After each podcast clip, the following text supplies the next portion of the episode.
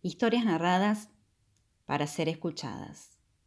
El cuento se titula Enhebrar la aguja.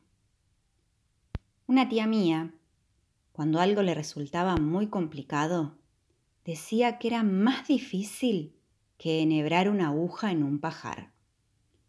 Yo nunca había visto un pajar, pero le enhebraba todas las agujas a mi madre, ya fuera en el cuarto de estar o en el salón por lo que no entendía el problema de hacerlo en un pajar.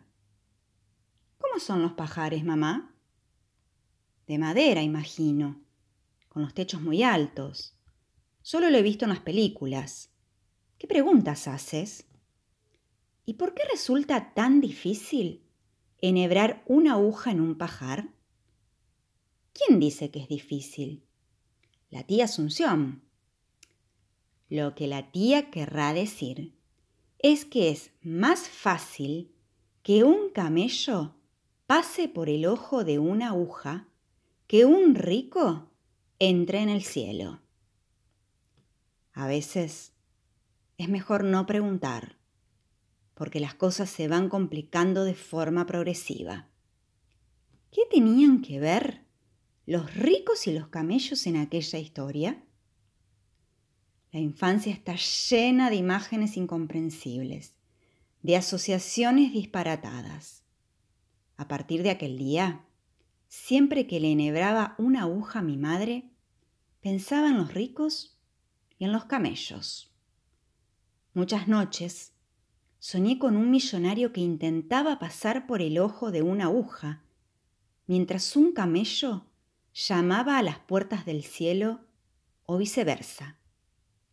En aquella época estaba francamente preocupado por el más allá y no sabía si mi habilidad enhebradora sería un salvoconducto o una dificultad para entrar en la gloria.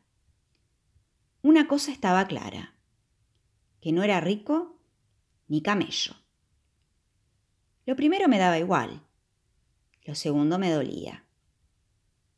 En esas estábamos cuando un día en el recreo del colegio, se le perdió a alguien una peseta y se puso a llorar.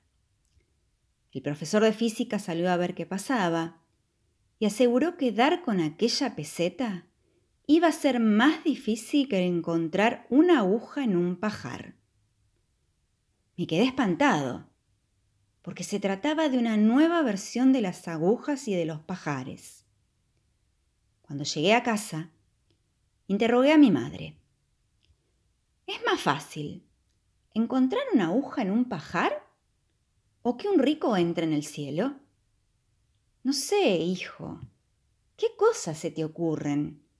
Me parece que lo difícil era lo del camello, pero tampoco estoy segura.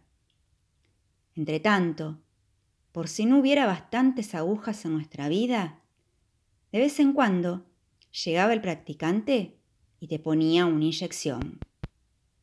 ¿Qué haría usted si se le perdiera la aguja en un pajar? preguntaba yo al practicante. Anda, anda, no digas tonterías y bájate los pantalones. No conseguí salir de dudas, pues, y ahora hago como que sí, pero en el fondo todo me sigue pareciendo incomprensible. La vida es difícil. Más que enhebrar una aguja en el cielo, o que meter a un camello en un pajar. La vida es dura. Sí, sobre todo, si uno ha decidido no bajarse los pantalones ni siquiera frente al practicante. El escritor español Juan José Emilias.